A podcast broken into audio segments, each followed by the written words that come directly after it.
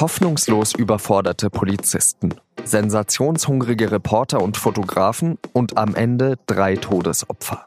An diesem Donnerstag ist das Geiseldrama von Gladbeck genau 30 Jahre her. Was damals schief lief und ob die Medien etwas dazugelernt haben, klären wir in Auf den Punkt, dem Nachrichtenpodcast der Süddeutschen Zeitung. Heute ist der 16. August und mein Name ist Jean-Marie Magro. Am 16. August 1988, also vor genau 30 Jahren, betreten zwei Männer in blauen Overalls eine Filiale der Deutschen Bank in Gladbeck. Der Kleinkriminelle Hans-Jürgen Rösner und sein Komplize Dieter Degowski sind bewaffnet. Sie nehmen zwei Geiseln und fordern von der Polizei ein Lösegeld von 300.000 Mark, ein Fluchtfahrzeug und Handschellen. Aus diesem einfachen Banküberfall entwickelt sich eine 54 Stunden lange Verfolgungsjagd, bei der insgesamt drei Menschen sterben. Unvergessen die Medienberichterstattung, die völlig aus dem Ruder läuft. Interviews mit Verbrechern und deren Geiseln werden geführt. Hans-Jürgen Rösner stellt sich wie bei einer Pressekonferenz vor die Kameras und Mikrofone und hält sich dabei sogar eine Pistole in den Mund. Ein Reporter fragt die Geisel Silke Bischoff, der gerade eine Pistole an den Hals gehalten wird, wie es ihr denn so geht. Fotografen und Kameramänner bitten um mehr Action und ein Redakteur steigt sogar ins Auto der Mörder. Drei Menschen sterben. Emanuele Di Giorgi, Ingo Hagen und Silke Bischoff. Nordrhein-Westfalens Ministerpräsident Armin Laschet, CDU, und Bremens Regierungschef Carsten Sieling, SPD, haben am Donnerstag Grenze an Silke Bischofs Grab niedergelegt. Laschet hat in dieser Woche die Angehörigen der Opfer um Vergebung gebeten. Das Geiseldrama von Gladbeck. Es hat sich in das deutsche Gedächtnis eingebrannt. Oder vielleicht doch nicht?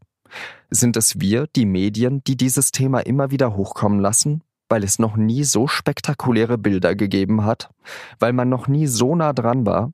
Was haben wir Medien nach 30 Jahren Gladbeck dazugelernt? Ich möchte darüber mit Heribert Prantl sprechen, dem Mitglied der Chefredaktion und Leiter des Meinungsressorts der Süddeutschen Zeitung. Herr Prantl, zuerst einmal, wann haben Sie eigentlich von der Geiselnahme in Gladbeck erfahren? Ich war damals ein junger Journalist. Ich habe mit großen Augen auf die Bilder geschaut. Ich habe fassungslos auf die Bilder geschaut. Und äh, zugleich war es eine anziehende Fassungslosigkeit. Man konnte gar nicht wegschauen. Da sind äh, zwei äh, Verbrecher, es war noch eine Frau dabei, die haben eine Bank überfallen, die haben Geiseln genommen und das Ganze entwickelt sich zum öffentlichen Schauspiel. Es war etwas, das ich nicht kannte, das der deutsche Journalismus nicht kannte, das das Publikum nicht kannte. Und es entfaltete eine, ja, eine ganz eigenartige äh, Faszination und zugleich ein Entsetzen. Man hat sich immer gefragt, warum greift niemand ein? Wie kann sowas funktionieren? Und dann hat man gehört, dass äh, Journalisten den Verbrechern Kaffee bringen, dass man Interviews macht, dass Interviews äh, gesendet werden. Hat Sie das am meisten schockiert, diese Berichterstattung? Und haben wir daraus gelernt?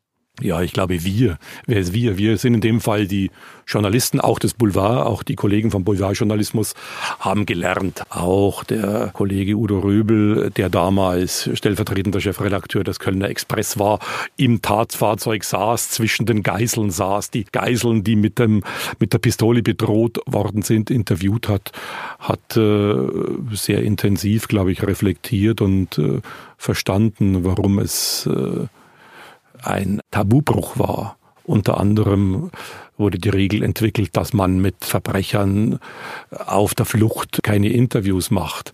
Aber man muss auch sehen, gerade der Boulevardjournalismus, der auf Exklusivität aus war. Die Reporter damals hatten alle die äh, Exklusivverträge schon in der Tasche, die man den Verbrechern zustecken wollte, wenn man, wenn sie nur mit einem selber reden.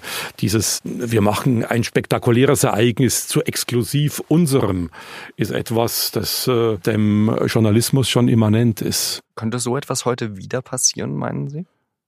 Ja, aber mit anderen Beteiligten. Wir haben äh, ja völlig neue Medien. Wir haben die sozialen Netzwerke, wir haben die vielen Laienreporter, wie die Bildzeitung sagt. Wir haben die Menschen, die sich bei Unfällen im Straßenverkehr hinstellen und äh, die äh, Unfallautos filmen, in denen zum Teil noch äh, die Verletzten äh, oder die Toten liegen. Da sind in dem Bereich Dämme gebrochen oder es gelten Regeln nicht. Brauchen wir als Journalisten äh, Gladbeck heute noch, äh, vor allem deswegen, weil es eben so spektakuläre Bilder noch nie gab und hoffentlich nicht mehr geben wird? Ich glaube, wir, man braucht diese Bilder, weil sie abschreckende Kraft haben. Und diese Bilder haben sich auch mir eingeprägt diese Bilder, bei denen ich ja nicht selber dabei war bei der Szene, ich kenne die ja nur aus dem Fernsehen, ich kenne die aus den Fotos, die wir selber gedruckt haben, haben sich mir besser eingeprägt, intensiver als der spätere Prozess in Essen, bei dem ich dabei war. Und wenn ich mir jetzt überlege, wer hat eigentlich aus dem Fall Gladbeck lernen müssen? Der Journalismus hat sicherlich jedenfalls partiell gelernt. Die Polizei hat die Einsatzstrategien überarbeitet, äh, dass man Verbrecher vom Tatort so ohne weiteres sich entfernen lässt. Das würde heute so nicht mehr passieren. Sie meinen dann also, dass wir auch beim 40., vielleicht 50. Jahrestag noch immer Gladbeck an Gladbeck erinnern sollten? Oder ist es nicht vielleicht für die Opfer sinnvoller, dass man ähm, das nicht medial so hochschaukelt? Es ist schwer zu prognostizieren, wie es sein wird, wenn es 45 und 50 Jahre hier ist. Jetzt äh, finde ich es gerechtfertigt. Die Frage ist ja auch, wie geht man damit um? Ich finde es richtig, dass man gedenkt, ich finde es weniger gut, dass man das Gedenken mit politischen Schuldzuweisungen anreichert. Das muss man nach 30 Jahren nicht mehr machen. Und es ist irgendwie eigenartig, wenn der jetzige Ministerpräsident sagt, der damalige Ministerpräsident Johannes Rau, der damalige Innenminister äh, Herbert Schnoor haben gewaltige Fehler gemacht. Jedenfalls äh, waren sie politisch verantwortlich für das Desaster. Da wird mir ein bisschen unangenehm, weil ich das Gefühl habe, das Gedenken das wichtig ist, wird missbraucht für politische Zwecke. An einem Gedenktag, an dem man der Toten sich erinnert, an dem man sich der Fehler erinnert und der Frage, ob man aus den Fehlern ausreichend gelernt hat, das würde ich auch nach 40 Jahren noch für gerechtfertigt halten. Vielen Dank, Heribert Prantl. Und nun drei weitere Nachrichten, die an diesem Donnerstag wichtig sind. Deutschland soll erstmals eine umfassende gesetzliche Regelung für die gezielte Anwerbung von Fachkräften aus dem Ausland erhalten. Bundesinnenminister Horst Seehofer hat die Eckpunkte dafür vorgelegt.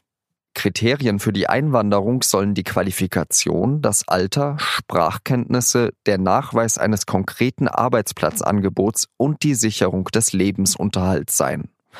Das Papier, das der Süddeutschen Zeitung vorliegt, ist bereits mit dem Wirtschafts- und Arbeitsministerium abgestimmt und soll schnellstmöglich ins Kabinett. Im Zentrum stehen Einwanderer mit Berufsausbildung. Die Regierung will in Zukunft nicht mehr einheimische Bewerber bevorzugen. Beruflich Qualifizierte sollen in Zukunft eine Erlaubnis für eine befristete Einreise zur Jobsuche bekommen, wie es schon für Hochschulabsolventen der Fall ist. In Genua werden zwei Tage nach dem Brückeneinsturz noch zahlreiche Menschen unter den Trümmern vermutet. Es könnten noch 10 bis 20 vermisste Personen geben, so der leitende Staatsanwalt in Genua. Es sei allerdings zu diesem Zeitpunkt nicht mehr davon auszugehen, dass noch weitere Überlebende geborgen werden können. Bei dem Brückeneinsturz sind bis jetzt 38 Tote bestätigt worden. Die italienische Regierung sieht die Schuld beim zuständigen Autobahnbetreiber und will ihm die Lizenz für die Straße entziehen. Am Mittwoch wurde der Notstand in Genua verhängt. Die Regierung stellt eine Nothilfe in Höhe von 5 Millionen Euro zur Verfügung. Die Soul-Sängerin Aretha Franklin ist tot. Sie starb im Alter von 76 Jahren im Kreis ihrer Familie in Detroit. Franklin wurde in den 60er Jahren mit Songs wie Respect, Think und A Natural Woman weltberühmt. 2010 wurde bekannt, dass Franklin an Bauchspeicheldrüsenkrebs erkrankt war.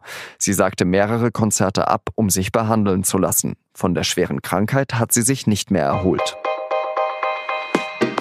Das war auf den Punkt der SZ Nachrichten Podcast. Redaktionsschluss war 16 Uhr. Kritik, Anregungen und gerne auch Lob können Sie an podcast.sz.de schicken. Und in der Freitagsausgabe der SZ habe ich eine Empfehlung für Sie. Auf der Seite 3 schreibt Silke Bigalke darüber, warum sich die Männer der Färöer so gerne Frauen aus Asien auf ihre Inseln holen. Ich wünsche Ihnen eine schöne Zeit und sage Adieu.